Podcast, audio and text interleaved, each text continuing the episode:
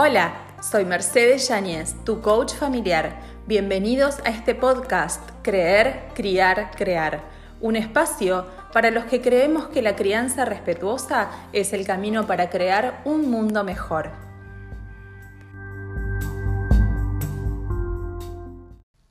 Hola, bienvenidos al episodio 11, Niños Resilientes. Para empezar, vamos a aclarar un poquitito el concepto de resiliencia. Muchas veces entendemos la resiliencia como la capacidad de, em, de tener un buen resultado frente a la adversidad. Y no tiene nada que ver con eso, sino que tiene que ver con la capacidad que yo tengo de recuperarme luego de un momento adverso. La capacidad que yo tengo de poder aceptar y atravesar contratiempos o situaciones que de alguna manera me están resultando difíciles. La realidad es que la situación actual que estamos atravesando ya desde hace muchos meses nos está exponiendo permanentemente a situaciones de cambio, a situaciones de incertidumbre.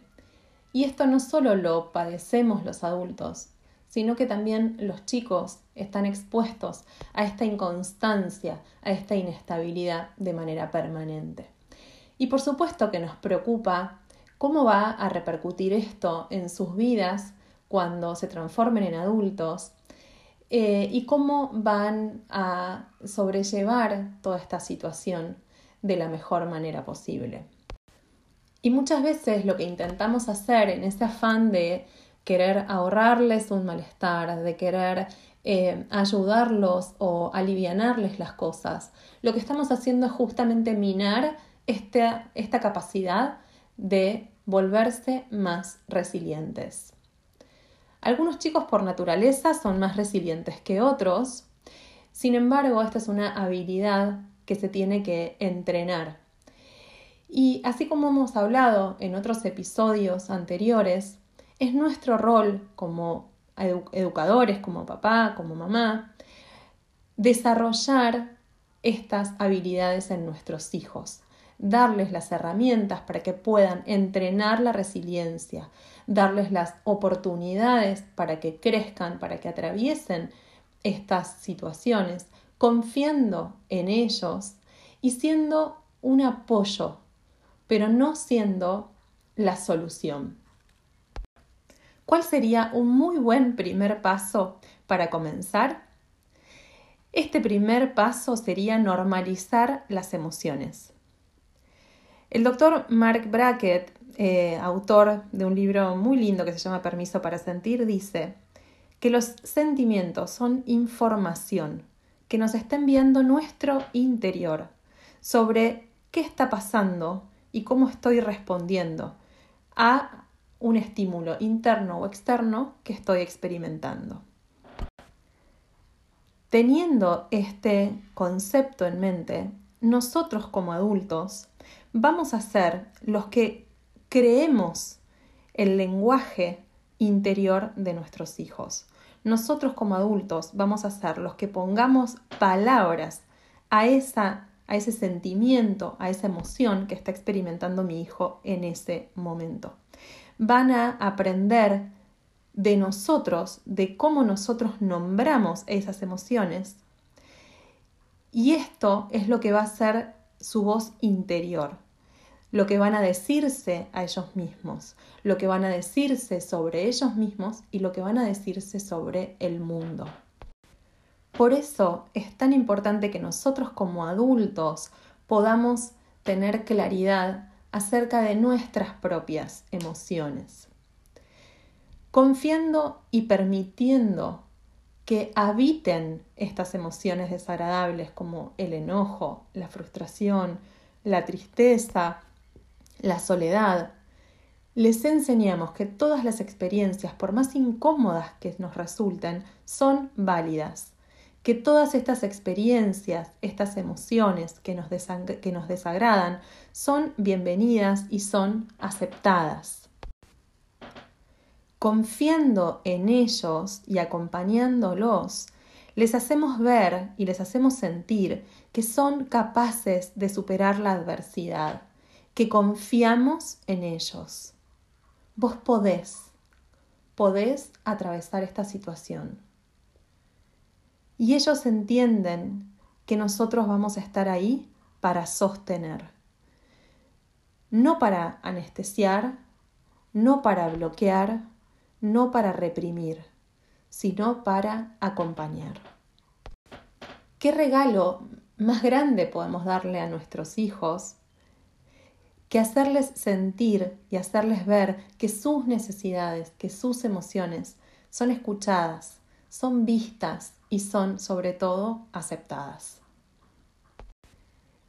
Entonces, pasando ya a un punto un poco más práctico, me gustaría regalarte algunas frases, algunas ideas para que pudieras implementar y pudieras poner en práctica tu comunicación asertiva. Te invito en primer lugar a que te imagines vos en una situación difícil, eh, alguna situación incómoda, una situación en donde alguien te hizo algo que te molestó y vos le estás contando a otra persona cómo te sentís. Y esa persona te empieza a responder con juicios, con sermones, te empieza a dar largas explicaciones acerca de cómo deberías y cómo no deberías sentirte. ¿Podés visualizar esa situación? ¿Podés imaginarte a tu pareja diciéndote, bueno, no es para tanto, no es para que te enojes así, es una pavada, no puede ser, siempre te pones mal por todo? ¿Cómo te sentís? ¿Cómo te hace sentir cuando la otra persona no te escucha, cuando la otra persona trata de minimizar lo que te pasa, trata de consolarte para que te sientas mejor. O pensemos en otra forma de responder. Esta otra persona con la que estás hablando, a la cual le estás contando un problema, te empieza a reprochar eh, que bueno, que al final siempre te estás quejando, que al final nunca eh, quieres cumplir con tus obligaciones. Em, ¿Cómo te sentís ante esa respuesta? Por eso te invito a ejercitar la comunicación asertiva, a ejercitar hablar con tus hijos de una manera muy directa, sin sermones, sin juicios, simplemente reflejando la emoción que está atravesando tu hijo en ese momento y mostrando que hay espacio para esa emoción, que hay espacio para la empatía, pero que eso no significa que simplemente le vamos a dar lo que quiere o que se va a salir con la suya, dicho entre comillas, ¿no? Así que ahí van algunos ejemplos. Escucho que estás frustrada porque te dieron muchísima tarea hoy. Entiendo, es sin duda un sentimiento muy difícil. Esto siembra la idea de que compartir lo que siento genera empatía. Mm, ya veo. Te gustaría no tener que hacer las cosas del colegio, ¿no? A mí también me pesan mis obligaciones a veces. Mi hijo entiende que las emociones difíciles son parte de la vida. Ay, sí, querías otro caramelo, pero te dije que no. Entiendo que te enojes, ¿está bien? No necesito esconder lo que siento.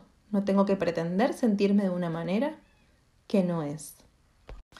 Uf, qué día difícil tuvimos hoy.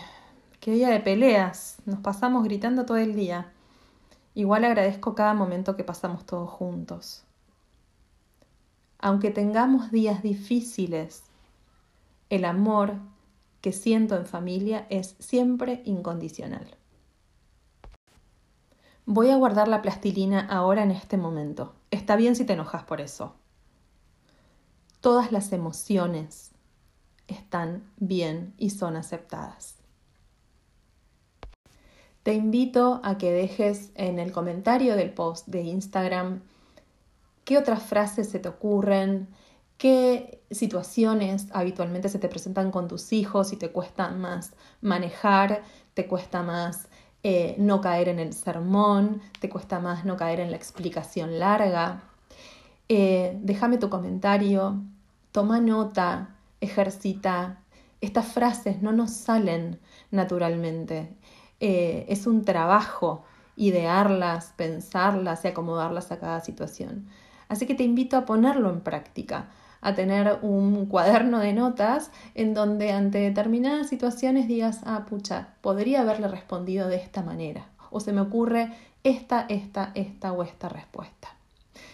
Esto necesitamos ejercitarlos nosotros también para poder cambiar nuestro lenguaje y poder acompañar de una manera más positiva. Gracias por estar ahí del otro lado y nos vemos la semana que viene en el siguiente episodio.